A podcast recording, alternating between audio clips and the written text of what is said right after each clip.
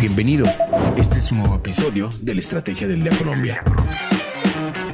Traído para ti por numberlinea.com y dirigido por María C. Suárez. Feliz viernes, soy María C. Suárez y estamos en la estrategia del Guía Colombia. Hoy hablaremos de Ultra Air y su entrada a reorganización empresarial, de la sanción a Movistar y de la nueva filial que tendrá EPM en Panamá. Active la campana para recibir las notificaciones de cada uno de nuestros episodios. Comenzamos. ¿De qué estamos hablando? La Superintendencia de Sociedades admitió a reorganización empresarial a la aerolínea de bajo costo Ultra Air, una solicitud que hizo directamente la Superintendencia de Transporte luego de que la compañía suspendiera operaciones de forma inmediata en marzo pasado.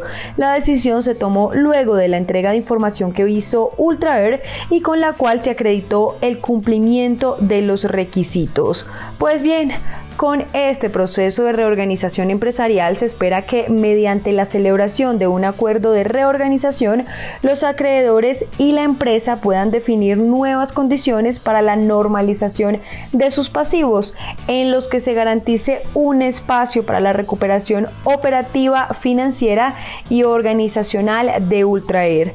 Al respecto, el superintendente de sociedades, Billy Escobar Pérez, manifestó que desde esta entidad se otorgarán todos todos los espacios para que las compañías encuentren acompañamiento permanente que les permita su pronta recuperación y fortalecimiento, logrando restablecer sus relaciones crediticias y comerciales para que logren así salvaguardar el empleo e impulsar la economía colombiana.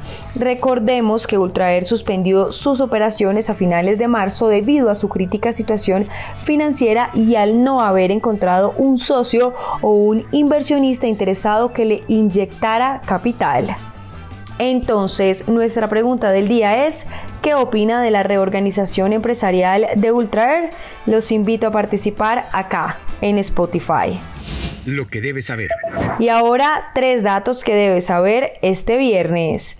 El primero, la tasa representativa del mercado con la que amanece hoy Colombia es 4.164 pesos. El segundo, este jueves se pensaba que se aprobaría en el Senado el último debate del proyecto que busca regular el uso adulto del cannabis en Colombia. Sin embargo, la discusión tuvo que aplazarse para hoy viernes y luego de un fuerte altercado entre los senadores JP Hernández e Inti Asprilla y en medio de declaraciones de la oposición argumentando que no hay garantías para debatir.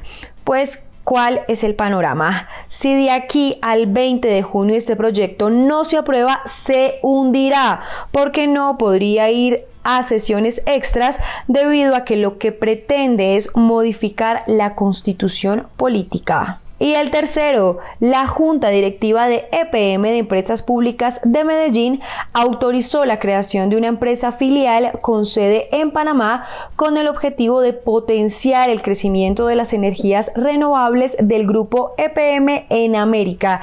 Y esto según indicó la compañía dentro del compromiso que tienen por liderar la transformación energética en la región y responder así a la demanda de energía limpia y competitiva por parte de la comunidad. ¿De qué estamos hablando?